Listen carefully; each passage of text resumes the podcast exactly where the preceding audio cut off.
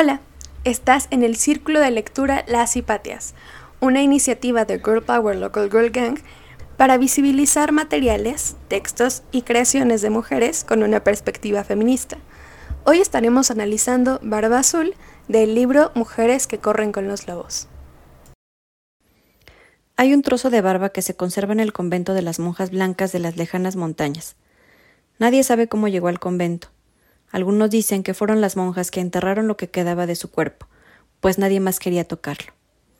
La razón de que las monjas conservaran semejante reliquia se desconoce, pero se trata de un hecho cierto. La amiga de mi amiga la ha visto con sus propios ojos. Dice que la barba es de color azul, añil, para ser más exactos. Es tan azul como el oscuro hielo del lago, tan azul como la sombra de un agujero de noche. La barba la llevaba hace tiempo uno que, según dicen, era un mago frustrado, un gigante muy aficionado a las mujeres, un hombre llamado Barba Azul. Dicen que cortejó a tres hermanas al mismo tiempo, pero a ellas les daba miedo su extraña barba de tono azulado y se escondían cuando iba a verlas. En un intento de convencerlas de su amabilidad, las invitó a dar un paseo por el bosque. Se presentó con unos caballos adornados con cascabeles y cintas carmesí.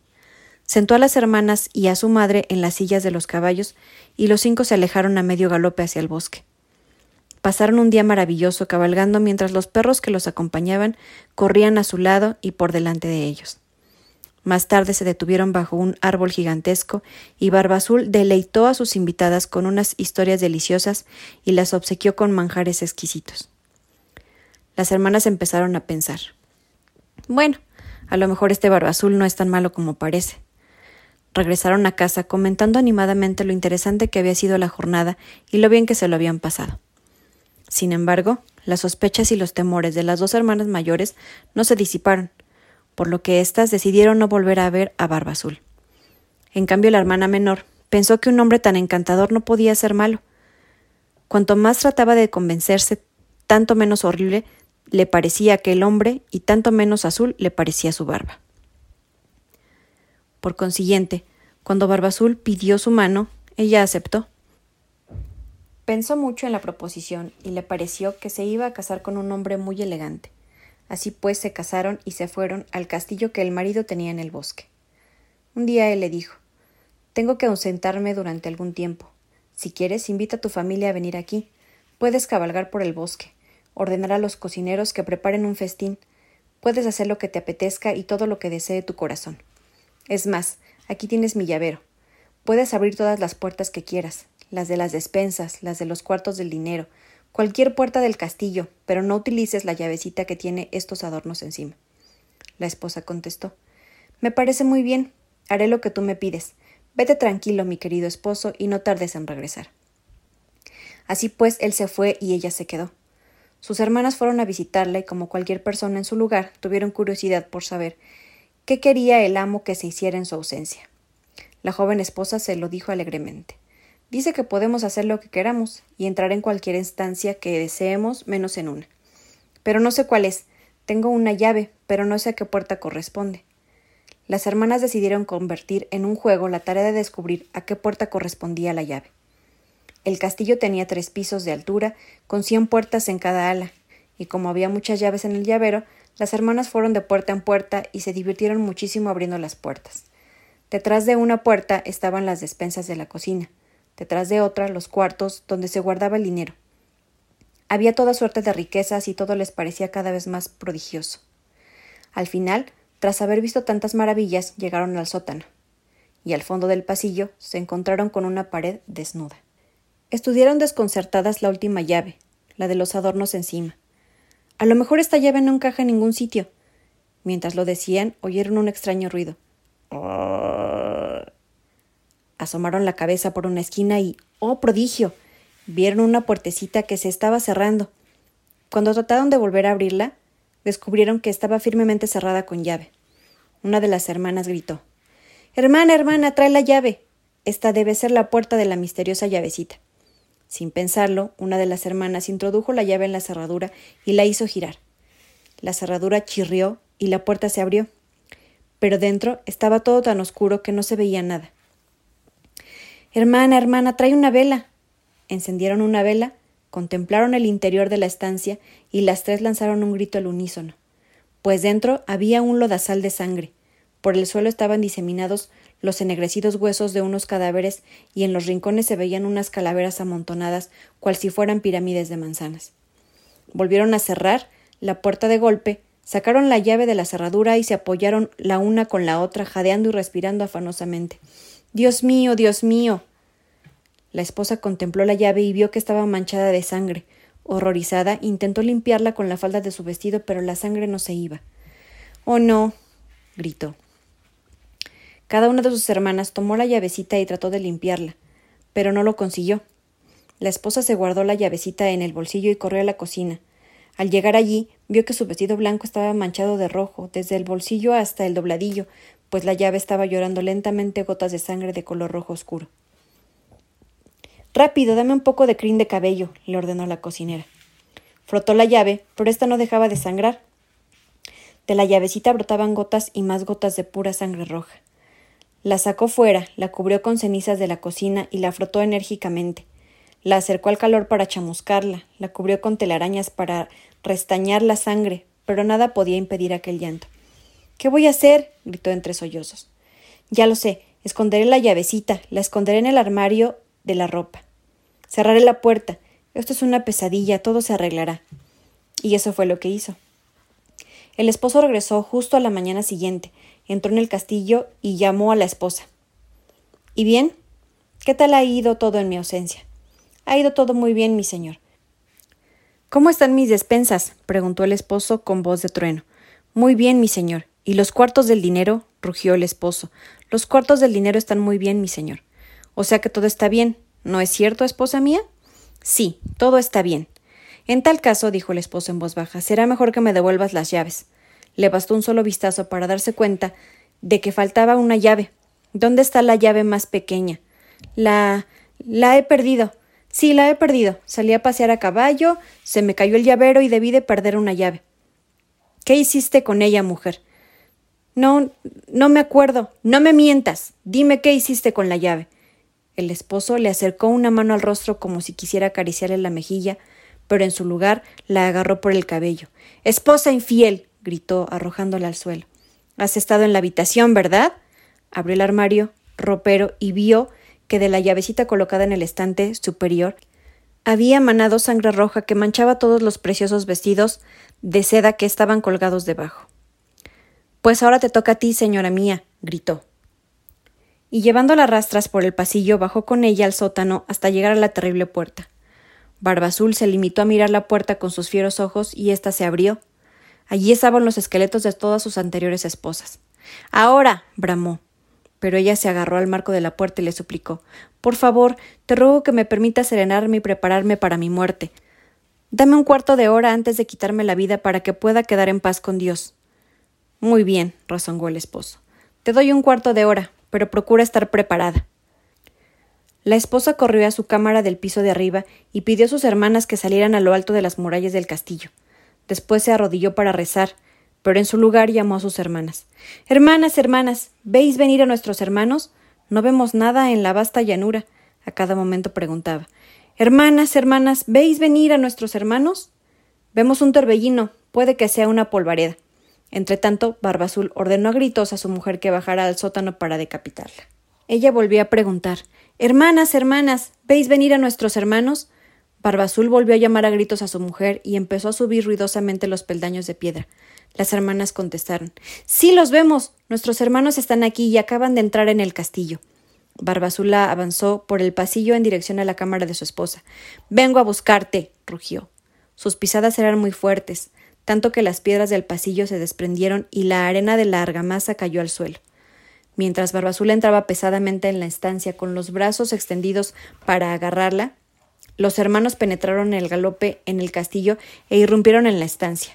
Desde allí obligaron a Barbazul a salir al parapeto. Se acercaron a él con las espadas desenvainadas, empezaron a dar tajos a diestro y siniestro, lo derribaron al suelo y al final lo mataron, dejando su sangre y sus despojos para los buitres de primera instancia el cuento me parece terrorífico. O sea, antes de llegar a analizarlo, me parece terrorífico porque creo que recae mucho como en la violencia en general que, que sufren las mujeres que están en un círculo de violencia. Y que al inicio este barba azul, todas conocemos este barba azul que es encantador y que es amable y que quiere con una y luego con otra, pero al final termina yéndose con la más pequeña. Y por inercia me recuerda a estos güeyes de 26, 27 años queriéndose ligar niñas de 16 o de 14 o de 13 porque ocurre y porque creo que muchas nuestras primeras aproximaciones románticas fueron con güeyes mucho más grandes que nosotras, que nos decían que éramos demasiado amables o demasiado maduras para, para nuestra edad. Entonces, de primera instancia, el cuento me parece como, eh, como este instinto depredador, donde al final, eh, obviamente, ella genera esta conciencia y se apodera como de, de su propio saber y de sus propios conocimientos, pero al final creo que el cuento da para muchos ejes. O sea, creo que es terrorífico por lo cercano que es, pero también me parece que abre muchas pautas a ver hasta dónde nos llega la curiosidad femenina, que, que igual pongo entrecomillado porque porque creo que ponerle como femenino a todo es como decir solamente las morras podemos tener esta curiosidad o este instinto, que no digo que no exista si para muchas es válido, pero creo que también es como una invitación a entender el cuento desde estas llaves eh, que nos ayudan a salir o, que nos ayudan como a entender otras realidades que estamos viviendo. Entonces, de primera instancia me quedo con eso. O sea, se me hace un cuento terrorífico y, y que por más de que lo podamos disfrazar de algo muy bonito, eh, llega a ser muy incómodo este pedo de la llave chiquita, ¿no? Y él entra a todos lados menos ahí. ¿No les parece un poco coman de todas las manzanas menos de las de este árbol? No sé, ¿no? Lo voy a dejar ahí en la mesa. Pues a mí me pareció que yo me sentí como la hermana menor y tiene razón, todas tenemos un barba azul en nuestra vida y igual yo me sentí ella porque me tragué el cuento del amor bonito, del, del que iba a ser muy feliz encerradita, y pues no, la verdad te topas con que no. Es solo una trampa para que, para morir, no sé si literalmente, pero así me pasó a mí. Y pues sí, sí da miedo todo el contexto que tiene. Después ya lo lees y pues sí, no sé si lo veo que todas las niñas pueden caer en eso y no sé, ahí también viene como que si los padres no les dicen cuáles son los peligros del bosque, no van a estar atentas y aún así diciéndoselos, igual pueden caer. Entonces ya, con eso, eso es lo que me pasó a mí. Que es un poco incluso con las teorías feministas, ¿no? O sea, pensemos incluso en la circunstancia que pasó ayer con la maestra de la UMX, que todo el mundo decía, este, esto, ¿no? Tú puedes ser el ejemplo, güey, por, o sea, morra, está atravesando una situación de violencia, no necesita que le pongas tus expectativas feministas teóricas a una morra que está en una situación de violencia que a lo mejor no puede ni enunciarla, ¿no? que no estaba lista para que se viera y que las circunstancias la orillaron a que fuera transparente. Y entonces, ¿qué pasa? Cuando nos creemos también el cuento de que porque sabemos la teoría o pertenecemos a algo, no nos va a pasar a nosotras. Y al mismo tiempo pienso en el recordar la importancia que Clarisa nos decía al inicio de los cuentos no nomás es el pinche cuento, ¿no? O sea, la historia de tu abuela no solo es la historia de tu abuela, colócate en el centro. O sea, tu abuela, ¿qué se siente? Porque si no, entonces el aprendizaje va hacia otros lados y no se puede amigar ni hermanar tan fácilmente a nosotras como podríamos hacerlo. Y entonces, ¿qué pasa cuando yo soy la maestra? Parte de la mediación y del problema que hubo con Internet y con Facebook y con todas estas personas que pasaban el audio una y otra vez y una y otra vez y una y otra vez es ¿por qué necesitamos el audio para creerle a una morra que está siendo violentada? Y por qué incluso cuando ella dijo que ya no quiere que lo escuchen, lo pasan hasta en la puta tele. Y entonces, ¿qué pasa? Pues, ¿cómo se articula entonces las defensas que tenemos como morras ante las violencias? Vengan de quien vengan. ¿Y cómo nos posicionamos entonces como morras que han sido violentadas ante las expectativas de otras? ante las posibilidades de quien está siendo violentadas. Yo, o sea, quizá me voy a quedar, em, no, no, no voy a conectar con lo que acabas de decir porque tenía la idea previa. A mí me pareció, o sea, lo que me dio más miedo del cuento es que primero lo leí como habría leído un cuento de hadas y me pareció que la que había estado mal era ella por abrir la puertita. Eso me dio mucho miedo. Eh, porque me dio mucho miedo porque yo ya pasé por una relación de violencia, ya pasé por un proceso terapéutico, en teoría ya tengo como identificadas banderitas y no sé qué y bla, bla, bla. Y de todas maneras, cuando yo leí el cuento, era como te dijo que no abrieras la puertita, para que la abres. Y todavía estaba esperando que el dude en algún momento fuera misericordioso y dijera como, no, pero yo sí te amo, te dije que no la abrieras, pero ahora vamos como a reparar la relación. O sea, estaba esperando el ciclo completo de violencia, lo estaba esperando en el cuento y nunca ocurrió. Y cuando no ocurrió, me quedé súper desorientada.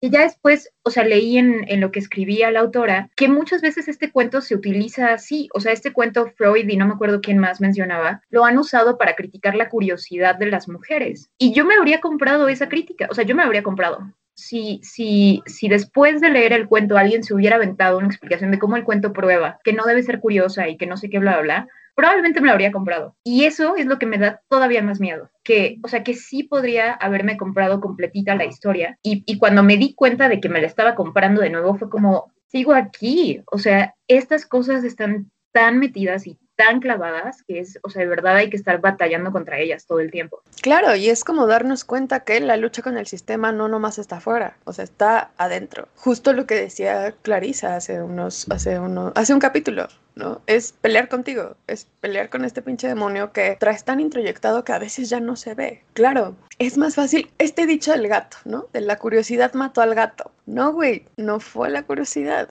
fueron las malas circunstancias, porque no está mal preguntar. Y entonces pregúntense a partir de esta premisa de la curiosidad la mató, ¿por qué nos da tanto miedo hablar en público? ¿Por qué nos da tanto miedo decir, este pedo no lo sé? ¿Por qué nos da tanto? Claro, porque nos dijeron que si preguntábamos nos iba a cargar la verga. Y entonces ahora estamos aquí, reunidas, amigas, sin entender una chingada de un libro, haciéndonos como que sí a veces y pretendiendo. No digo que esté pasando en este momento, en este espacio, pues, pero nos ha pasado. Yo, yo me acuerdo, por ejemplo, de la universidad o de la preparatoria en las clases de ética, que me preguntaban de qué se trataba y yo me inventaba un choro así larguísimo para no afrontar que no sabía y que no podía preguntar. ¿Por qué nos da tanto miedo preguntarnos? Pues porque nos dijeron que todo lo que nos causara preguntas nos iba a matar. Y mira, igual y en un país en el que matan a 13 morras al día, el que nos maten no es una no es un decir, o sea, no es un, uy, se te va a morir del susto, verás.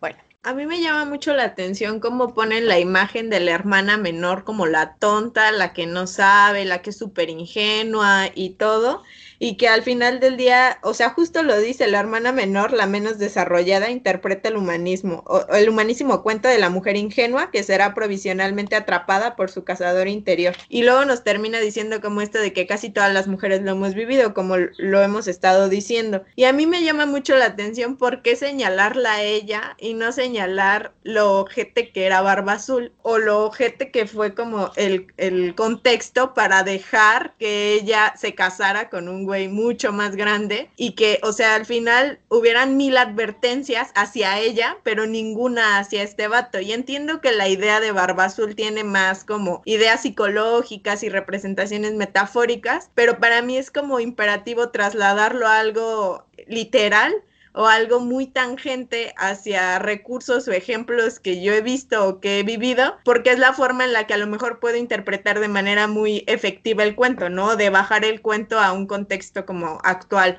Entonces me llama mucho la atención esto porque creo que muchas veces cuando hacemos o vemos estas publicaciones dirigidas a amiga de 14 años, este, no te involucres con morros de 25, porque las publicaciones no son morro de 25, no te involucres con chicas de 15, no seas ojete. O sea, creo que para todo, como venimos diciendo, siempre es culpa de la víctima, que si abriste la llave, que si mordiste la manzana, que si te saliste del castillo y no llegaste a las 12 de la noche, que si querías ser humana y querías piernas, que, o sea, que igual, y lo vemos en todos lados, o sea, siempre son las morras que quieren decidir algo y entonces no digo que, que nosotras pobrecitas somos mártires y, y no tenemos procesos de decisión, siempre nos referimos como a me han violentado y no este güey violenta. O sea, creo que también nos hace falta como dividir bien hacia dónde van las culpas, o, o, quizá no las culpas, sino las acciones, y decir, a veces me toca ser barba azul y a veces me toca decirle a barba azul, no seas ojete, o sea, barba azul no se va a acabar, pues más bien creo que es el punto desde donde lo vemos y desde donde nos posicionamos con barba azul. Y la posibilidad o no de poderle omitir el intro a otras.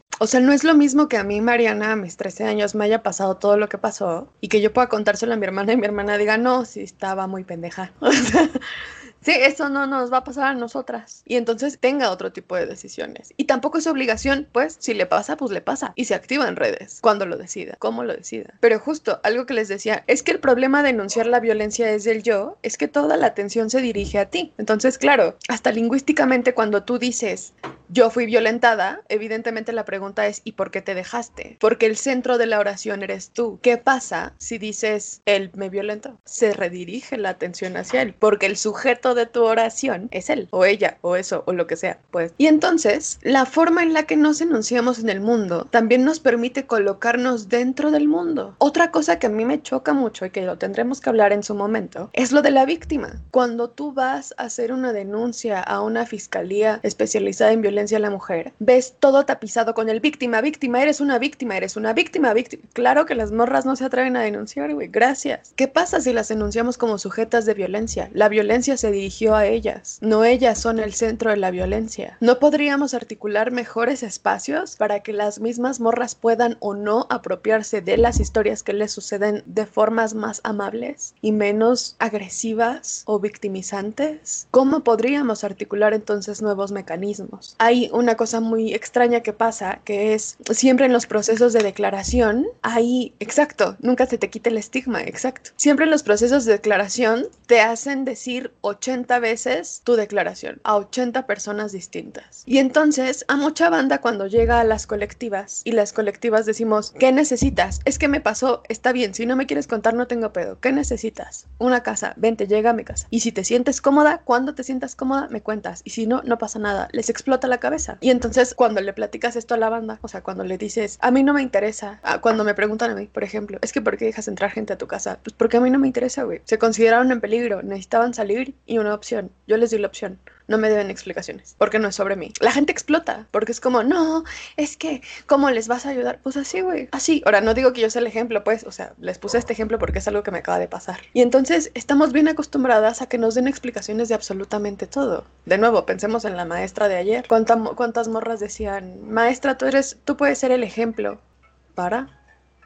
O sea, y si no estoy lista, y si no quiero, o sea, y si genuinamente este no es un proceso que yo quiera en mi vida, ¿por qué las vamos a obligar nomás? Porque a nosotras nos hace falta una heroína. Yo quería hacer o sea, como hay hay un pedacito en donde decía que nos presentaban a esta chica como, como la tonta o la que no sabe. Y yo creo que sí hay un momento en el que incluso Clarisa nos dice, o sea, el punto no es que ella no supiera, el punto es que ella lo, lo pensó, o sea, lo sintió, no lo pensó, lo sintió, lo intuyó, pero fue mucho más sencillo tomar todas las narrativas que le estaba dando este hombre, o sea, tomar el caballo bonito, tomar el viaje precioso por el bosque, porque a todos nos encanta el viaje precioso por el bosque, pero la intuición allí estaba y la puertita en realidad era una puertita que estaba dentro de ella, o sea, dentro de su castillo, pero adentro de ella estaba esta pregunta. Ese, ese, esa sangre, ese, o sea, esos cadáveres descompuestos estaban adentro de ella y una vez que los abrió, ya no dejaron de sangrar. Y creo que eso ayuda mucho para recordarnos que ni, ni lo presentaron así en el cuento, ni es así en la vida real. O sea, muchas veces intuimos, pero es muy sencillo hacer a un lado la intuición y tomar estos así cobijas y cubre todo que nos están ofreciendo para no verlo. Y entonces, pues sí, o sea, es como un recordatorio de, oye, de verdad escúchame.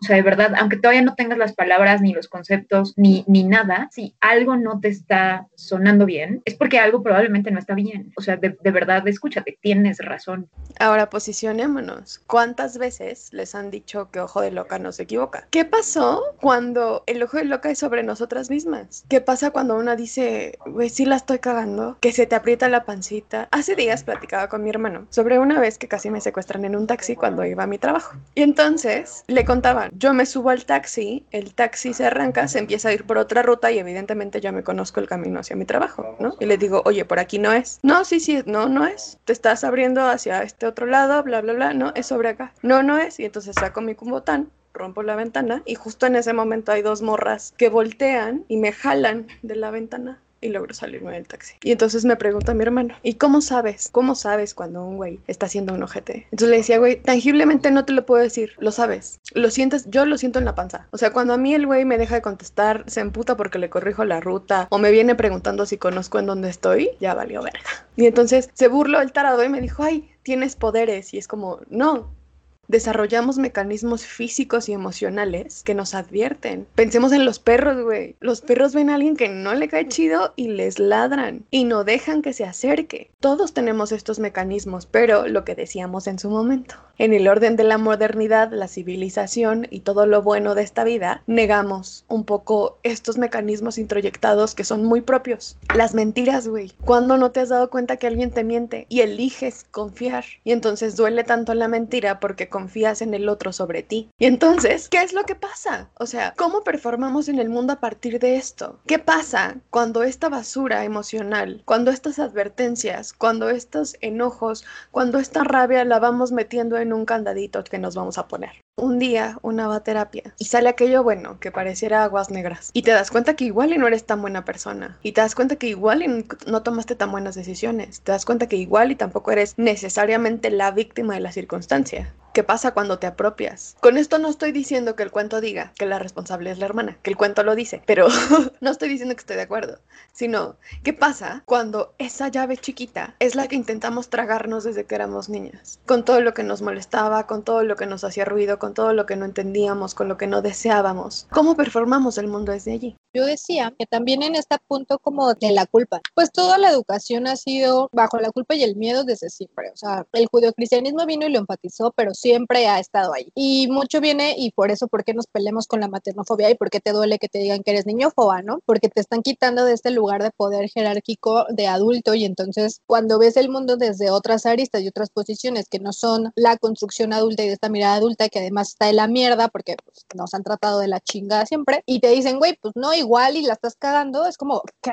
Como que los adultos nos equivocamos. Y entonces en el cuento viene como esta parte de la resurrección, que siempre viene como una posibilidad a las morras nada más, porque evidentemente ellos tienen el superpoder de ser castigados, pero como son fuertes, pues reviven y ya, ¿no? Siguen siendo chingones y se vuelven una deidad famosa por más de dos mil años. Pero tú como morra siempre te dan esa posibilidad de, de resurrección pero viene como, como cargada de un discurso de es que pudiste serlo todo o pudiste tenerlo todo si hubieras obedecido, si hubieras hecho caso. Entonces tú eres una buena niña si obedeces, ¿no? Y eres una buena mujer si atiendes, y entonces eres buena y, y así nos podemos ir a las largas porque nuestro poder de resurrección siempre está condicionada a esta facultad de obedecer, o sea, como si inherentemente eran, fuera nuestra, nuestra única posibilidad de tener una oportunidad de seguir vivas, ¿no? O sea, en el cuento es como, bueno, pues si tú hubieras obedecido, no te hubiera hecho esto, pero pues no obedeciste, ¿verdad? entonces, pues ahí te va tu castigo y tu castigo es tu vida, porque yo soy tu dueño y entonces elijo sobre ti porque puedo, quiero y se me hinchan los huevos,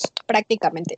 Y entonces venía como esta parte, ajá, y que también en esta parte eh, de pues, como posibilidad de redimirte, siempre hay otro vato, entonces está como el antagónico y está la figura buena que es el Salvador y el héroe y el que todo lo puede y que utilizó, y entonces hay que alabarle porque utilizó su fuerza para el bien. Y entonces ese bien fue salvarte porque pues tú estabas en peligro. Pero es un vato, güey. O sea, no nos ponen a una amiga, no nos ponen a otra compa. Las mujeres, eh, bueno, las princesas, ¿no? Siempre tienen a una mujer, o sea, le quitan a quienes más las aman. Y luego quienes en el, están en como en la función de mamá son las madrastras y las odian y las quieren matar. Y no hay una amiga nunca. O sea, los amigos de las princesas siempre son animales que son chiquitos que nadie más puede escuchar y nadie más puede hablar con ellos porque pues estamos locas, ¿no? Y entonces somos unas esquizofrénicas. Y que también aquí en el cuento lo ponen como si nuestra psique fuera dramática. O sea, la psique femenina siempre es alrededor de drama. Y, que solamente la fuerza es esta fuerza masculina. Incluso lo ponen, ¿no? O sea, que sí tenemos a este barba azul en nuestra mente, pero es una fuerza masculina. Porque la fuerza cuando es femenina es dramática. Somos fuertes a través de capacidad que tenemos de hacer drama de algo que sucede. Si no, o sea, por eso ella le, eh, está como representado en cuando le grita a los hermanos que vengan y que si lo están viendo, porque ese es el drama y es la única posibilidad de ser salvada y de ser salvada por otros vatos. Y luego, como que esta concesión de, de facultades que se les da a los vatos a través de, que, que excusa su, su, violencia. Y entonces es esto que el discurso que circula mucho, ¿no? Que no son monstruos y que no son bestias, o sea, que son hijos sanos del patriarcado y que no están enfermos y que no se les conceda y no se les excuse que hay facultades que les permite ser violentos y les permite ser feminicidas. Es como, güey, no, están completamente, son personas completamente normales. Y justa esta presentación de lo normal, porque pues chale, ¿no? O sea, en los cuentos, si no cumples con el arquetipo del modelo de lo perfecto, entonces eres la bruja, eres la villana, eres esta mujer que va a ser infeliz y que no es merecedora de amor. Pero si tú eres un monstruo, ¿no? Ahí está Quasimodo, si eres una bestia y tratas de la verga a tu compañera y entonces entonces la secuestras, de todas maneras sigue siendo merecedor de amor y de todas formas puede ser salvado por nuestro mágico poder de amarte. Les decía con esto a, las niñas como que el discurso es muy peligroso porque se traduce a la realidad también. O sea, todos estos feminicidas terminan con sus parejas emocionales o sexoerótico-afectivas o estas mujeres que ellos consideraron su objeto de amor o de deseo, las aniquilan, pero siempre siguen siendo merecedores de amor porque hay hermanas, hay nuevas parejas, hay mamás que van a verlos a la cárcel y están, se rifan afuera las mamás trabajando para irles a dar dinero para que no se los chinguen adentro de la cárcel, ¿no? O si el güey llora porque quieren cigarros, la que les da este poder económico son las mamás.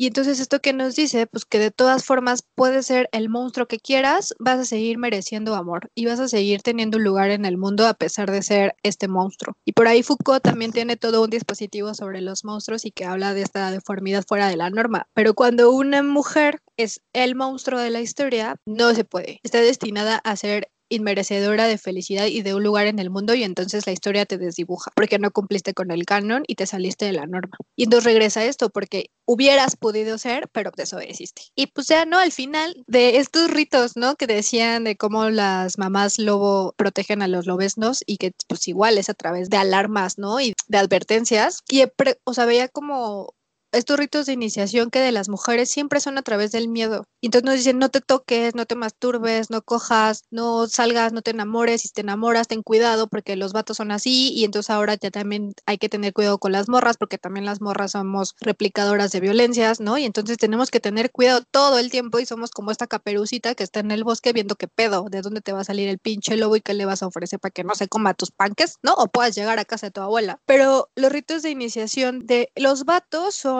del poder y del placer. O sea, pensemos, mi papá lo fue, ¿no? O sea, lo iniciaron a su vida sexual a los ocho años porque pues era hombre y tenía que ser así, tenía que demostrar su virilidad. Pero siempre es a través de estos, de estas pulsiones de poder y placer. A las mujeres nunca se nos inicia la vida a través de esto. O sea, pienso en los rituales de presentación a la sociedad como las fiestas de 15 años, pues es para ofrecerte y decir, pues ya está lista, ¿no? Ahí está, tómenlas. Y de los vatos, ¿por qué no hay este ritual? O sea, porque ellos no tienen un ritual de 15 años o en las bodas, porque somos nosotros las que aventamos el ramo y nos quitan la liga y a los vatos los pasean en una ceremonia, ¿no? Porque pues es el ganador. Y nosotras pues prácticamente nos chingamos y les tenemos que ceder o heredar eh, esta pues obediencia a otras morras y entonces por eso nos paramos atrás de ella recibiendo a ver qué nos toca, ¿no? Quién sigue después. Y, me parece esto como un poco eso de la puertita, pues estaban ahí todos los cadáveres de las ex esposas y digo, pues qué diferencia hay con este ritual de cuando te avientan el ramo. Es como, güey, te están diciendo que tú eres la siguiente en este pedo. Y es como, chale. Y ya aquí digo, como,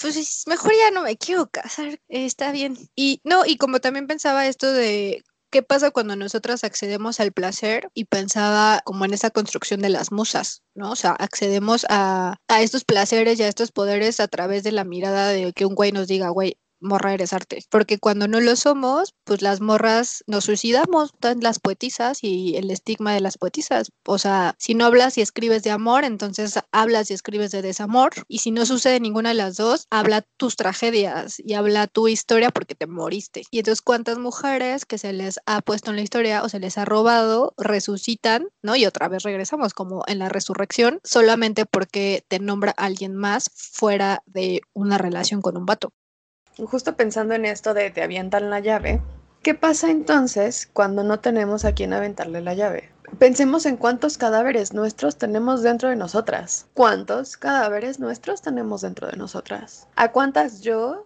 hemos arrumbado y dejado morir y enclaustrado para poder performar en un espacio en el que seamos aceptadas. Dice por aquí, las chicas y los chicos están como dormidos y no comprenden que ellos son la presa. ¿Por qué existe este sistema de presas? ¿Por qué cuando somos tiernos nos volvemos depredables? ¿Qué se busca quitar de nosotros para entrar en la cualidad del otro? O en nosotras para entrar en la cualidad del otro. ¿Por qué atentan contra nuestra curiosidad? Porque ¿qué va a pasar? Si lo, si lo a el sistema social en el que vivimos, justo la curiosidad de saber qué se sentiría que las mujeres pudiéramos, no sé, votar, tener un clítoris que no nos hablen, sentir placer, se le quitaría la jerarquía al sistema. Y entonces, claro, de niña es no experimentes, no toques, solo juega con esto que está permitido, porque así no desafías al estatus que tienen tus papás, o que tienen tus profesores, o que tienen tus maestros. ¿Qué pasa cuando ese estatus está dentro de nosotras? Cuando eres tú, no juegues esto porque es para niños. Cuando eres tú, que no veas los Power Rangers porque es para infantes. ¿Qué pasa cuando nosotras estamos depredando esta parte emocional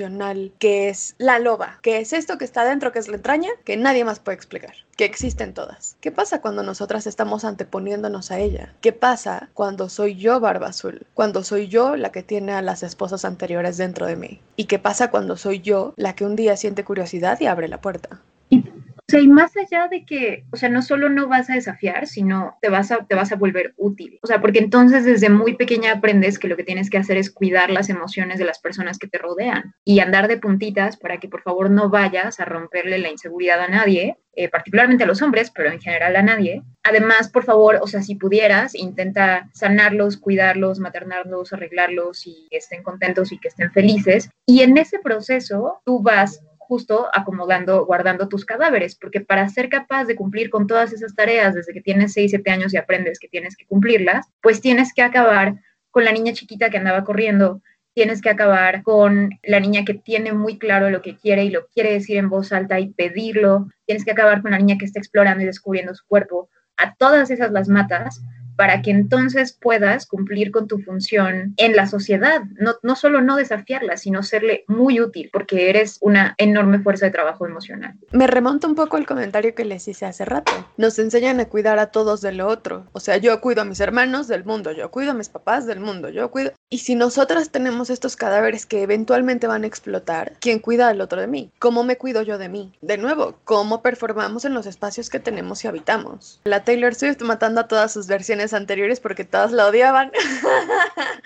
sí, porque te conviertes en un performance. O sea, es el problema de que vivamos a partir de lo que otros necesitan dejas de ser una persona para convertirte en varias facetas que eventualmente y evidentemente tienen un fin. ¿Y qué pasa cuando eso termina? ¿Qué pasa cuando posicionate en ti en tu historia? ¿Qué pasa cuando dejaste de ser la hija perfecta, la estudiante perfecta, la hermana perfecta? ¿Qué pasó cuando dejaste de ser la novia perfecta que perdonaba todo? Explotó esa vaina. O sea, el día que tú abriste tu cajita, ¿no? Y sacaste tus cadáveres y dijiste, yo no quiero esta verga nunca más. Explotó. Porque entonces, claro, tú fuiste la culpable por tú meter tus cadáveres y no saber gestionar. Banda, pues si nunca me explicas que este pedo era diferente, pues ¿cómo? Y entonces aquí la importancia de contarnos historias, la importancia de contar nuestra historia. No solamente es que seas tú y seas una protagonista, que está bien, pues Está maravilloso si quieres ser la protagonista, es tu historia, performala como se te antoje, pero háblala. O sea,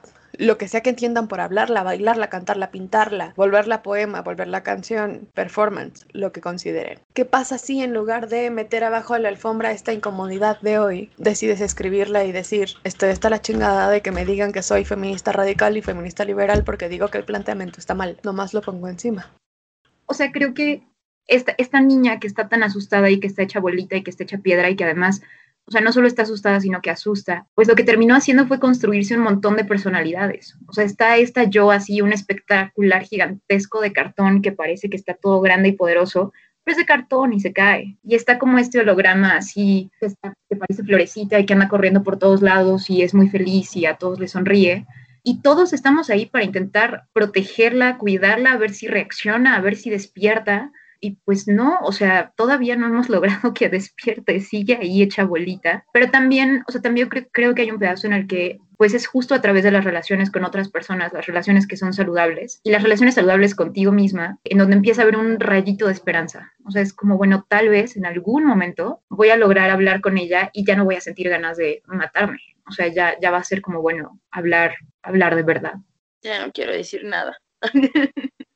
Nada, justo estaba, ay, gracias. No, de verdad, muchas gracias por compartirlo. Fue como, y, y, justo lo que estaban hablando ahorita me remontó a mi última sesión de terapia. En mi última sesión de terapia me dejaron tarea analizar cuántas personalidades tengo, porque las nombro. A lo mejor ustedes no me conocen, a lo mejor sí, pero no siempre soy Diana, ¿no? O sea, la Chang es una, y la Violeta Violenta es otra, y Ramona es otra, y Diana Cravapel es la que tuitea, Diana Sort es la que compra ropa. Diana, neta, o sea, llevaba una lista y van como 10. Y entonces primero me dio miedo, ¿no? Porque dije, güey, no puedo ser tanta. Y después dije, eh, obvio, güey, eres más, nada más que no la estás nombrado. Pero, güey, el, yo vengo a invitarlas a que performen todas sus emociones y las lleven hasta el límite, hasta el tope y que ya no puedan más. Y cuando sientan ustedes que se están contradiciendo, entonces es que están haciendo bien el performance, amigas porque somos un chingo de emociones al mismo tiempo y cuando performamos una y la llevamos hasta el límite nos vamos a dar cuenta de todas las contradicciones que somos y entonces al otro día puedes performar la otra emoción. Al otro día puedes decir, hoy soy rabia, güey, y todos, ¡ah! y al otro día puede ser otra emoción, güey, que no se me ocurre ahorita, pero ajá. no, sé, amor, güey, ¿no? Y ser puro amor, güey, y decir, ay, no, la rabia, pesado, o sea, y está en, y si alguien te dice, ay, es que ayer estaba así, ay, ayer yo no era yo, y ayer sí estoy, y hoy sí soy, y mañana quién sabe quién vaya a ser, pero ajá, vete acostumbrando, Porque llevar el performance hasta el límite está bien cool. Y a lo que iba con esto es que cuando te vas en contra de un tema que regularmente estás a favor, performas y te performas en el, ah, sí, pues me estoy dando cuenta que estoy bien pendeja por este punto y entonces voy a performar este punto para darme en la, o sea, a mí, para ir contra mi performance anterior. Y de verdad, amigas, performen todas sus emociones y explótenlas y llévenlas y contradíganse y sean este universo hermoso de emociones, cosas que fluyen y déjense ir, así váyanse como hilo de media, amigas. Hoy no sé quién soy, hoy en este momento no sé quién soy, no sé cómo nombrarme, tal vez me estoy conociendo de nuevo y me gusta y me lo permito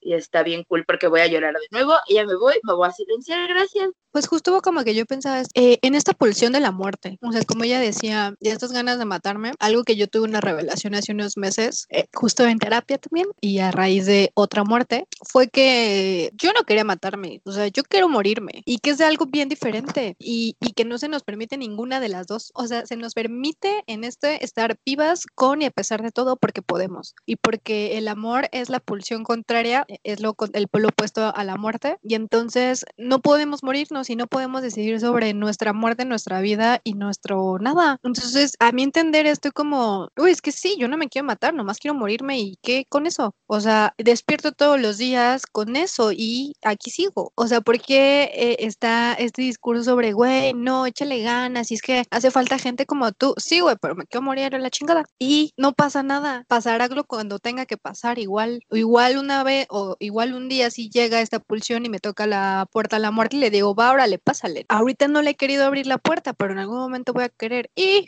y como esto también se nos niega a nosotras como morras. Una mujer no usa armas, una mujer no va a la guerra, una mujer no es agresiva, una mujer no grita, una mujer no siente ira, porque si siente ira es solo drama. Una mujer no se enoja, solo está molesta y se le va a pasar y cómprale chocolates y todo va a estar bien y no, y llévale serenata y se le va a olvidar y entonces te va a perdonar porque tiene la inherente facultad de perdonarte también todo porque te ama. Y entonces esto como, como también se nos niega algo de la vida y negarnos la pulsión de muerte se nos niega la pulsión de la vida. Y entonces hasta eso tenemos que habitar como la gente quiere, porque hay que hacerlo bien, hay que vivir bien y vivir bien es vivir felices y amar en completa plenitud a todo el mundo todo el tiempo. Y cuando también nos apropiamos de esta pulsión de nuestra muerte y decir, pues sí, güey, la neta es que no está chido vivir y a mí me pesa un chingo en mi existencia y no lo vas a cambiar ni tú ni nadie, ¿no? Y a lo mejor a veces ni aún con el chocho de la felicidad se me va a quitar porque es una construcción que viene desde otros lugares. Sí, igual mi cerebro tiene otra manera de ajustarse orgánicamente y nos falta oxitocina, sí, pero aún, y esto yo lo entendí después de ser paciente psiquiátrica desde hace 14 años, no importa cuántas pastillas me des, mi pulsión de muerte va a seguir latente y voy a querer seguir queriéndome morir.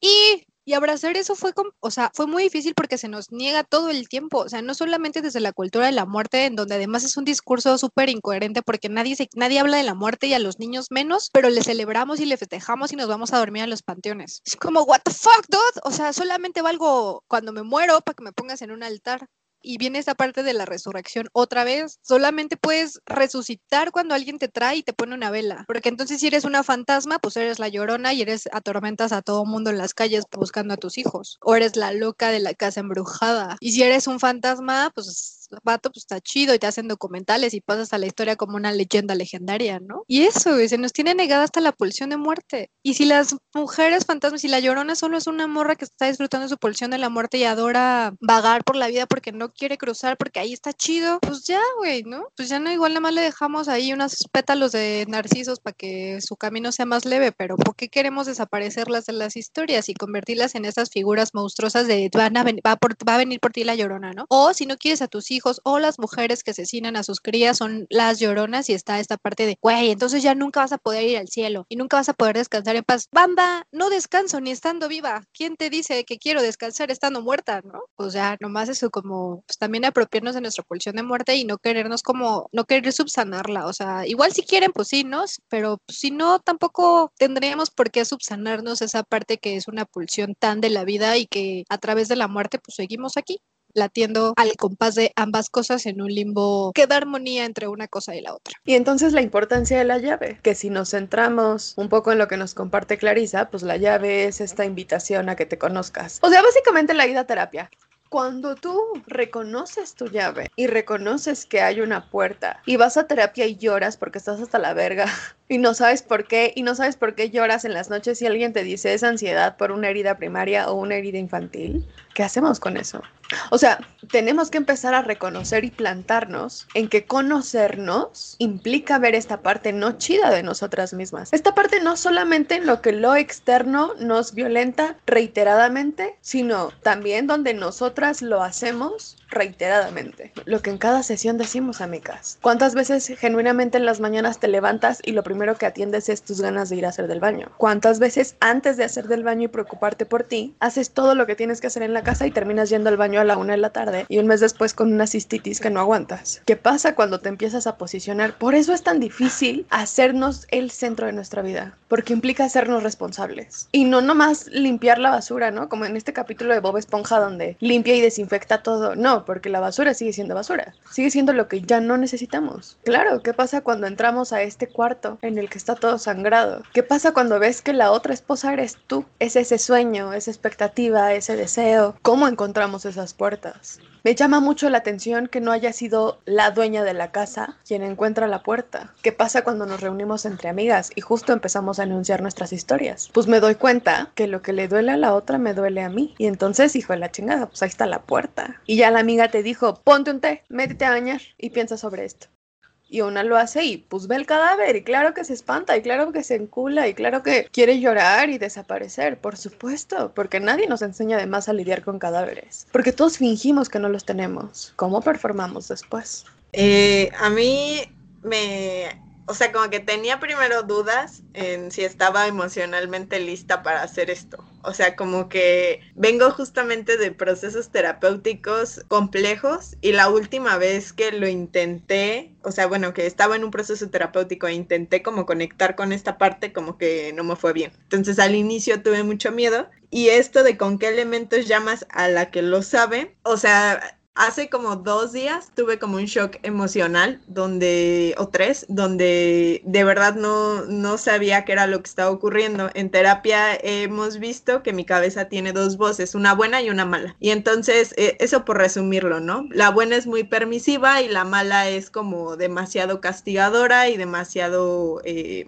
victimizante. Entonces, em, para mí como el punto medio era que mi psicóloga me decía tienes que dejar surgir la tercera voz. O sea, la tercera voz puede que, que sea esta voz tranquila que tenga algo de ambas partes, porque me di cuenta que yo no quería suprimir a estas dos voces, sino quería que al menos se llevaran bien, ¿no? Que, que no fueran tan traumáticas. Entonces, justamente empecé como a sentarme, eh, estos elementos fueron el, sentarme frente al espejo y, ver que no me reconocía. Y que no me reconocía porque era demasiado incómodo ver en lo que me había convertido. Y era demasiado incómodo ver estos discursos de mis amigas diciendo no te preocupes todo va a estar bien esto es solo un proceso pues sí pero está pasando el proceso y es incómodo el proceso. Y si bien sé que me estás acompañando desde el amor quizá ahorita lo que me acompaña es rabia y no me es compatible en este momento entonces, el ritual de conexión conmigo misma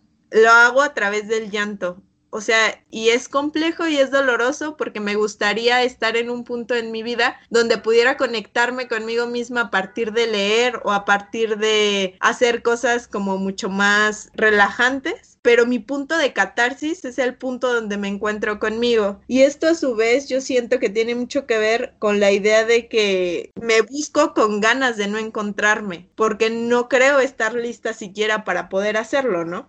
Entonces, ¿sobre qué elementos, objetos o significados en mi alrededor utilizo cuando me estoy buscando? O sea, tal cual lo escribí como no estoy buscándome en elementos externos, porque el elemento soy yo. O sea, puedo canalizarme en pertenencias de otras personas o puedo canalizarme en objetos que genuinamente me hagan feliz, pero esos objetos no soy yo. O sea, el problema es querer dejar como, como Voldemort demasiados horrocruxes en todo el mundo y decir aquí están todas mis partes. Y por un tiempo me tragué el cuento y ahora digo, ¿por qué tendría que dejarte partes de mí, güey? O sea, no quiero, ni siquiera las quiero conmigo. ¿Qué te hace pensar que las quiero para, para ti? Entonces, ¿de qué manera identifico que ya logré contactar a la que lo sabe? Porque está enojada. Todo el tiempo tiene rabia porque todo el tiempo le ignoro. Entonces, la que lo sabe está molesta porque sabe que lo sabe y regresó a ella herida para recibir un a huevo. Lo sabía y lo sabíamos y te lo dije y te valió madres. Y aún así me vuelve a coser una y otra y otra y otra vez y me dice, no hay pedo,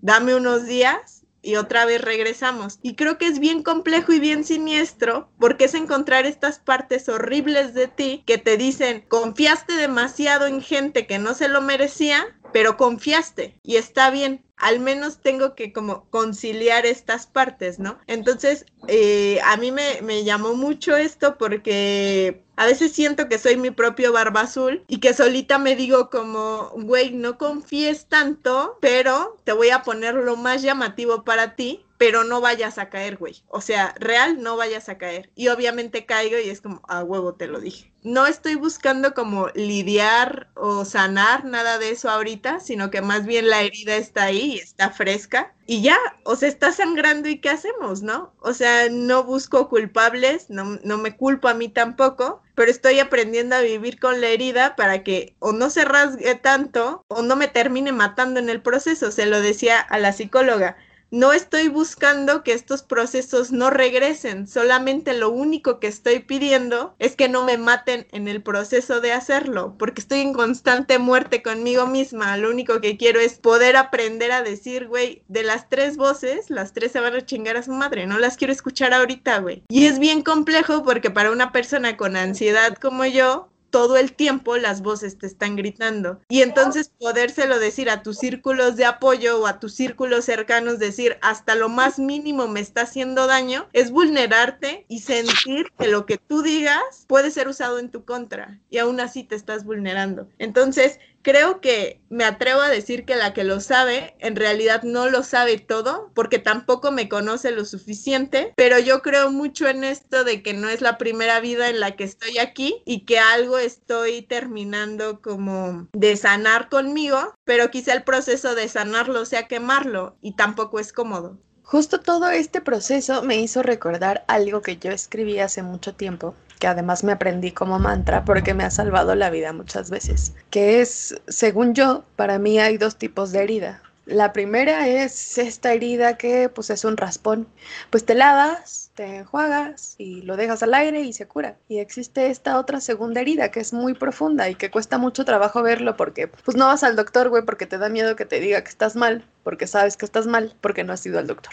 Y entonces, pues esa herida de pasar a ser un rasguño pasó a ser una perforación importante en un músculo principal. Y entonces un día vas al doctor y te dicen, verga, estás muy mal. Estás tan mal que este pedo no se va a curar. Lo que podemos hacer es limpiarlo y cuidarlo y taparlo y procurar que no salga más pus. Y entonces te vas a tu casa con la curación y dices, sí, muy convencida, ¿no? Sí, sí la voy a curar y después se te olvida porque pues como no la ves no existe. Y un día te acuerdas y dices, ah, coño, que tengo que cambiar el pinche vendaje. Y cuando lo abres, otra vez está llena de pus. Y te limpias, y te curas, y te cierras, y lo dejas. Y aprendes progresivamente a convivir con esa herida, ¿no? A veces te das chance de decir, pues vámonos a la verga así destapada. Y a veces te pones la venda sobre venda, sobre gasa, sobre grapa, y te pones blusas sobre blusas, sobre blusas. Y está bien. Creo yo que hay heridas con las que tienes que aprender a convivir. Hay heridas que, ahora sí que como cicatriz de Harry Potter, mana, te avisa cuando por ahí anda el culerillo, o por ahí anda lo culerillo, pues. Y te arde y dices, hijo de su chingada,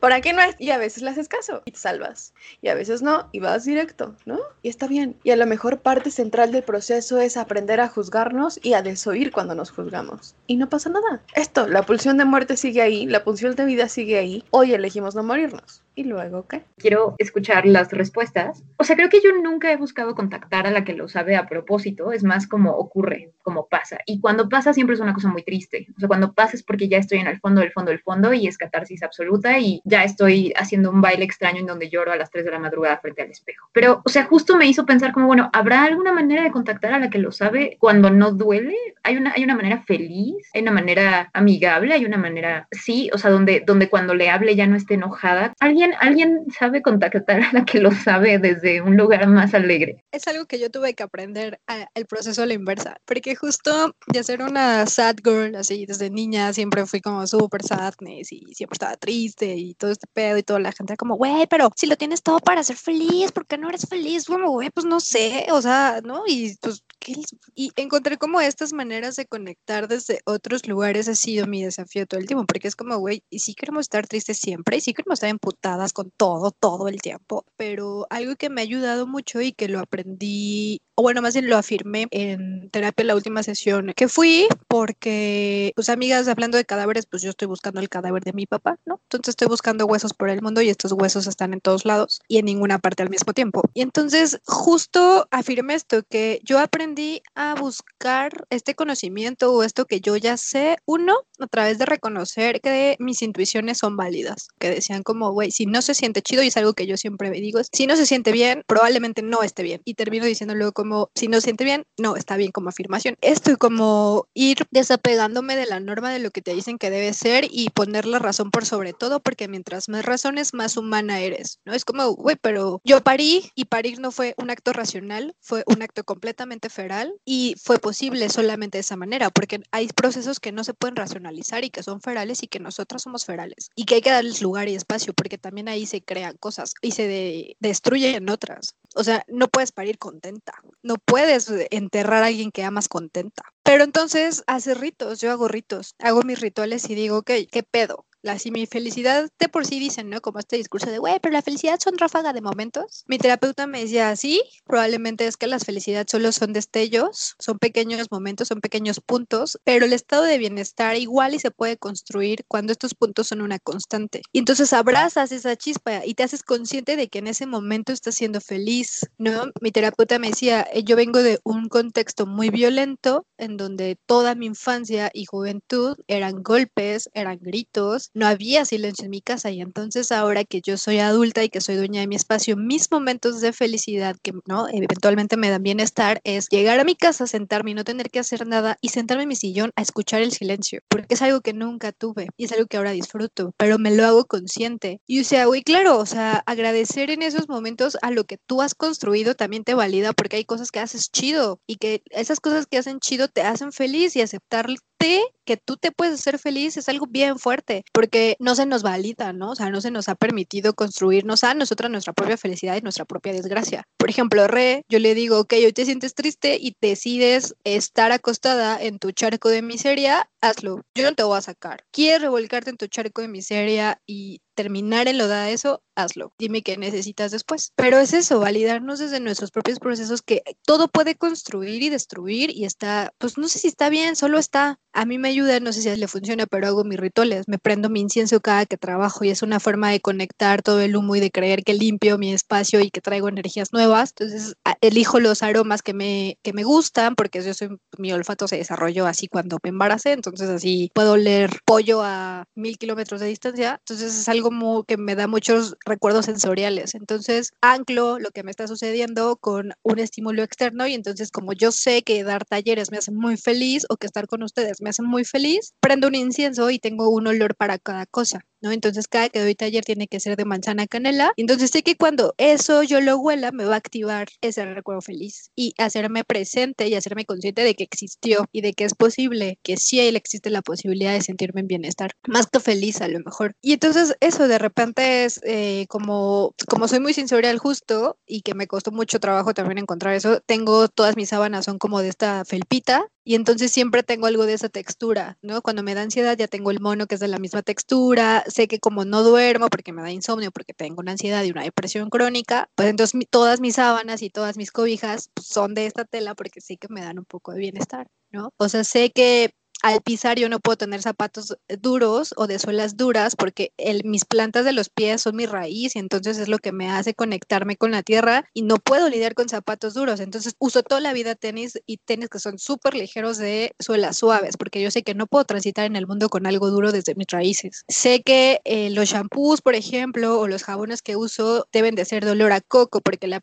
o, o como, ¿no? Porque me recuerdan a este bloqueador de la primera vez que fui a la playa y que era como un logro muy complicado porque en mi familia no había dinero para ir de viaje y entonces el olor a bloqueador era mi momento feliz. Y entonces ahora me baño con champú de coco para todo el tiempo extraer oliendo a coco y saber que eso me lleva a un lugar que existió y que yo existí en ese lugar. El olor a cloro pues me recuerda que yo pude haber sido nadadora profesional y entonces que durante toda mi infancia me la viví en lugares que olían a cloro porque eran albercas y luego en los baños que tienen que estar desinfectados. Y entonces el olor a cloro me trae un olor de un, un sentido de bienestar porque me recuerda que yo pude, no solamente me sentía feliz, sino que podía hacer cosas con mi cuerpo, ¿no? Y que mi cuerpo daba mucho de sí y que eso era posible. Entonces, esos son como pequeños rituales que tú construyes y que yo he aprendido a conocerme a través de esos rituales que nadie me explicó. Y eso, anclarme a esa, porque a mí yo, yo entiendo a quienes tienen ansiedad, a quienes tenemos depresión, ¿no? A quienes somos pacientes psiquiátricas o neurodivergentes, pues que a veces hacernos conscientes de que fuimos felices es un proceso complicado porque tu mente te dice, no es cierto, no pasó y eso te lo inventaste, te lo imaginaste, o, o viene el síndrome grande de la impostora. Y regresar como a esos momentos en forma de salmón de decir, güey, no, pero yo sé que fui feliz, pero no encuentro en qué manera, pues bueno, igual oliendo un poquito de incienso te dice, fuiste, ¿no? Y en este momento ya estabas.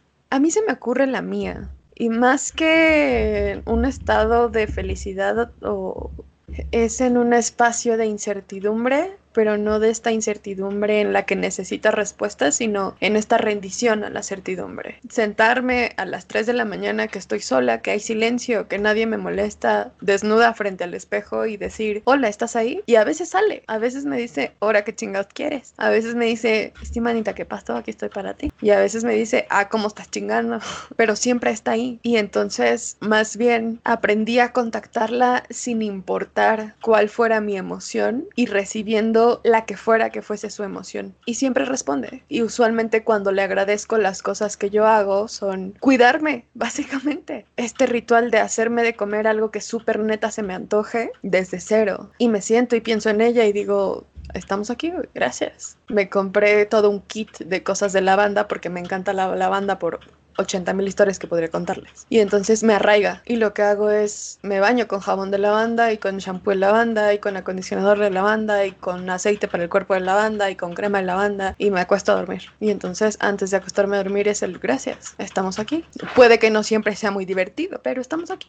Se lo decía hace poco a una de mis amigas. Hoy hay quien le debe comer al gato. Eso es suficiente por ahí. Y no pasa nada. Permitirme acercar a los otros me permite, o sea, las otras emociones me permite reconocerme fuera de mis emociones básicas. Y a veces está muy duro, pues a veces no se puede con todo, ¿no? A veces es muy difícil, pero a veces no, y no pasa nada. Yo rescato lo que comentaba, cómo nos acercamos a la que sabe sin que sea algo tan pues desde la rabia, desde el dolor, ¿no? Yo creo que depende del proceso de cada una. Como decían hace rato, qué bonita, qué bonito que todas vamos a terapia. Eh, creo que todas hemos llevado un, proceso diferente y en estos procesos hemos aprendido a contactar con ella, ¿no? Y alguien escribía en ese momento escuchándola. Creo que cuando te escuchas, cuando te prestas atención a cada a cada sensación que estás viviendo, por qué la vives, qué te lleva a esta sensación. Creo que ahí, en esas pequeñas cosas es donde la encontramos. En, oye, esto me hizo súper feliz, ¿por qué tomé la decisión de hacer esto? ¿No? Ahí estaba.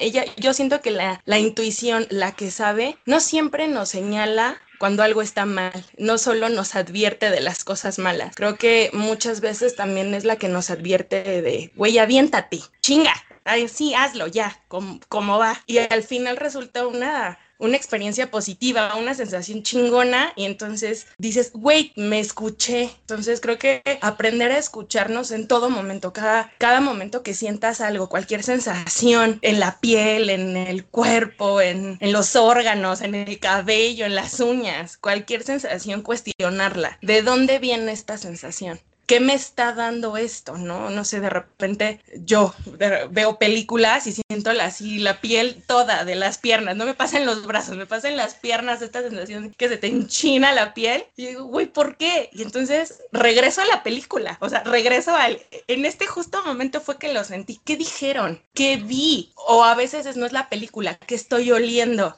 Y entonces me doy cuenta, ah, no mames, mi perra se movió que está acostadita y cuando se mueven y huelen así como a quesito delicioso, digo, güey, ese es ese olor, es el olor de mi perra lo que me hizo sentir esta sensación de, uy, quiero abrazarla, me la quiero comer, ¿no? Ni era la película. Entonces yo creo que prestándonos suficiente atención, aprendiendo a escucharnos, es, es más que suficiente. Y creo que hacerle caso es una manera de hacer que ella venga más a nosotras, que a veces ni siquiera tenemos que llamarla, ¿no? Si nosotras tenemos la puerta abierta y le, y le decimos, ven, güey, ven, yo aquí te escucho, ¿qué me quieres decir en este momento? Te escucho. Eh, y lo interiorizo y lo hago mío, pero ven y háblame, ¿no? Pero si tenemos la puerta cerrada y nos negamos a todo esto, es, güey, ¿para qué voy, no? O sea, ¿para, ¿para qué me quieres y ni me haces caso? ¿Para qué me quieres si solo me estás escuchando cuando, como decían muchas, ya estás en el pincho yo, ¿no? Cuando yo ya te advertí tres veces antes, no vayas ahí, ahí no, ahí no. Pero es este miedo a, como decían desde el principio, se nos enseña a no tener curiosidad. Y nuestra intuición es nuestra propia curiosidad porque es algo incierto, no es algo que, que, digamos, sí, a ciencia cierta, a huevo eso va a ser, ¿no? Es una curiosidad, es el ve y aviéntate del bungee, güey, sí, es curiosidad, te avientas por curiosidad, porque tu intuición te dice, ha de estar bien chingón, porque no sabes, porque no lo has vivido. Entonces, creo que el quitarnos este miedo, estas, estos estigmas de me voy a morir si investigo esto, voy a, mejor no pregunto, mejor me callo, estos cadáveres que tenemos enterrados, ¿no? Yo, el cuento de Barba Azul, en todo momento me vi yo como Barba Azul, jamás me vi como la esposa siempre me identifiqué con Barba Azul en el, güey, me estoy matando yo sola, me estoy matando en cada decisión que digo, ay, mejor no, ay, es que esto no, mejor no. Cuando adentro algo de mí me decía, güey, sí, pero por miedo le cerré la puerta y maté la curiosidad. Yo todos los cadáveres los vi como todas estas curiosidades a las que yo les corté el cuello.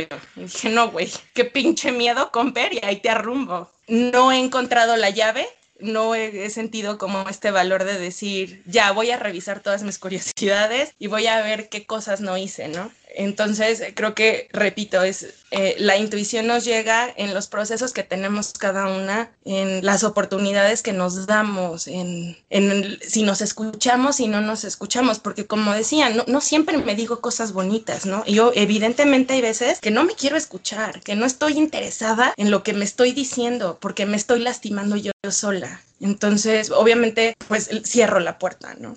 Ay, yo, mire, no sé si tiene que ver, pero me acordé mucho en la tenía este maestro de, perdón, de literatura que nos hablaba justo de, del proceso creativo de, de los escritores.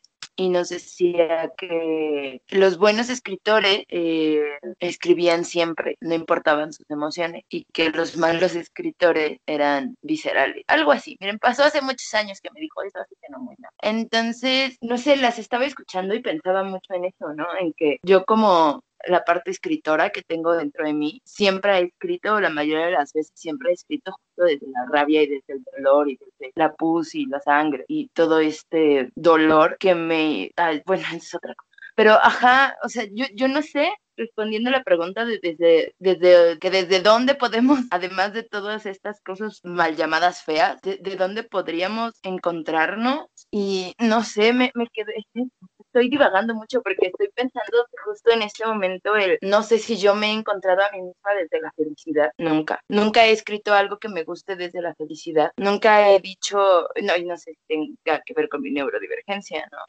Jamás he podido verme desde, pues eso, desde la felicidad o desde otro punto que no sea desde la pulsión de muerte. O sea, siempre ha sido este lado mal llamado negativo lo que me ha sacado a flote, porque no sé si sea que cuando estás feliz, entonces no tienes la necesidad de buscarte, ni de encontrarte, ni de querer hacerlo o no, pues cuál sea la finalidad de buscar, que no siempre es encontrarte, ya estamos de acuerdo todas, creo. Ay, no sé, estoy muy confundida, ayuda, porque justo no sé, o sea, porque se supone que cuando te encuentras y ya sabes quién eres, entonces eres feliz y entonces ya no tienes la necesidad de buscarte ni, ni saber quién eres, ¿no? Llegas a este punto que a mí no me gusta de, de, de decir, ay, yo ya llegué aquí en este lugar cómodo, que estoy feliz y tranquila, y entonces ya no me voy a cuestionar, ni voy a decir nada, porque ya estoy bien y entonces no tengo la necesidad de buscarme. Porque aunque no te quieras encontrar cuando estás triste, buscas buscarte, aunque no te quieras encontrar, porque pues es lo que nos dijeron que teníamos que hacer, que cuando estás en el hoyo te tienes que buscar, y cuando estás feliz y estás arriba, entonces ya paraste de buscarte. Pero y si entonces es al revés, a lo mejor, si a lo mejor el hoyo y toda esa podredumbre es, no me quiero buscar y no quiero hacer nada y me quiero quedar aquí en la mierda, y cuando estamos a lo mejor en ese lugar feliz, ¿por qué no empezamos a buscarnos desde, ay, no sé, amigas, yo estoy harta? Auxilio, sálveme. No, es que, o sea, sí me expliqué esa parte, ¿Sí? ¿sí? O sea, de, que nos cuestionamos cuando estamos mal, esto entrecomillado, y dejamos de hacerlo cuando estamos bien, porque no lo hacemos al revés. O sea, yo no sé hacerlo, ¿no? Ni de pedo. Nunca lo he hecho y creo que ese fue el origen de este pedo. Claro. ¿Por, qué tendríamos, o sea, quién nos dijo en dónde está escrito chingada que tenemos que, hacerlo así? O sea, buscarnos cuando estamos mal. ¿Por qué no te abrazas en tu mierda, güey? Y la asume. ¿Y por qué no te cuestionas desde la felicidad? ¿Por qué chingada madre no nos podemos cuestionar desde, desde la felicidad y cuando estamos felices, cuando estamos enamoradas? De este pedo, ¿no? De decir, ay, todo es maravilloso, todo está muy bonito y no le quiero mover, güey. ¿Por qué no? ¿Por qué le tenemos tanto miedo a la mierda? Ay, ya me enojo con Adiós. Y que responde tal vez a la presunción del performance de que las existencias tenemos que ser cómodas, ¿no? Y por eso yo les insisto mucho en la dignificación de la, de la rabia y en la dignificación de todas las emociones no chidas. desde el enunciarlas así, pues. Y si solo aceptamos que la mierda y la pusa está allí, empecemos por eso. Y luego, cuando estemos listas, cuando queramos, pues le destapamos la cabeza a la cloaca. No tendría que estar basado en tener que buscarme para encontrarme, porque me parece una de las falacias más mamertas que hemos escuchado en la vida. Una no se encuentra siempre, güey. Y no está mal. porque estamos tan obsesionadas con encontrarnos, asumiendo que todo el tiempo estamos perdidas? ¿Qué pasa si nos posicionamos en el estoy aquí y luego qué? ¿Cómo logran escucharse diferenciando entre su miedo real y los miedos de otros? Me refiero a que, por ejemplo, quienes tenemos un cerebro ansioso, muchas de esas anticipaciones no son reales, pero algunas sí, y vale la pena encontrar ese trasfondo. De hecho, o sea, en esto el cuento es muy interesante porque resulta que la hermana encuentra la puertita cuando está jugando. O sea, está jugando con sus hermanas y ahí es cuando encuentra la puertita. Pero creo que efectivamente no es lo normal. O sea, yo cuando pienso en las veces en las que me he sentido extraordinariamente feliz, lo que, lo que pienso es que no estoy pensando mucho. O sea, no estoy pensando mucho, no estoy muy conectada, no es como que esté buscando mucho. Y ahí me acuerdo incluso de esta historia, no sé si la han escuchado alguna vez, que era esta rana que bailaba muy bien y era como la mejor bailarina del mundo. Y entonces su mayor enemigo decide que lo que va a hacer para, para lograr que la rana deje de bailar también es que le empieza a preguntar como de, bueno, eh, y entonces, ¿cómo colocas el pie? ¿Y dónde pones las manos? Y de repente la rana ya está tan concentrada en cómo baila que ya no puede bailar. Y, y creo que al menos a mí de repente me pasa que cuando estoy muy feliz, o sea, en vez de ponerme a pensar en por qué estoy feliz, escapo del pensamiento, o sea, escapo de pensar porque es como, o sea, ¿qué tal si le escarbo un poquito se va, se, se va a desaparecer? O sea, voy a perder esto que en este momento está bien. Entonces mejor no le escarbo. Eh, pero pues en este mejor no le escarbo, entonces ya no encuentro a la que lo sabe desde mi lugar feliz. Ya solo la encuentro cuando pues ya estoy en el fondo del fondo del fondo del fondo del hoyo y, ya ni siquiera yo escarbé, llegué ahí porque pues ya llegué por no haber buscado antes. Entonces sí, o sea, me pareció que, que estas preguntas son sumamente importantes porque sí, a veces desde la felicidad no, no queremos buscar, no queremos ni tocarlo. Y contestando un poco a la pregunta de, de, del tema de las voces ansiosas, o sea, cómo diferenciar entre una y otra, yo todavía no sé, a veces creo que sí tengo ansiedad, a veces creo que no, no lo, no lo sé todavía, pero sí sé que hay un montón de voces en mi cabeza y muchas veces lo que más me sirve es hablarlas mucho, o sea, buscar a mi gente, buscar a, a, a mi mucha gente, a la gente que sé que me quiere y que me quiere bien, y normalmente no a una sola, sino a varias, que es como, hola, oye, esto lo estoy pensando así y, y, no estoy muy segura de para dónde estoy yendo. ¿Tú cómo lo ves? Y pues ya hay por lo menos dos o tres voces que me dicen sí por ahí, no por ahí, o quizá deberías preguntarte alguna otra cosa. Lo que sí es que pues eso implica que le estoy dando mucha entrada y mucho poder a gente en mi vida, pero pues también normalmente son gente que ya conozco y que sé que me quiere bien.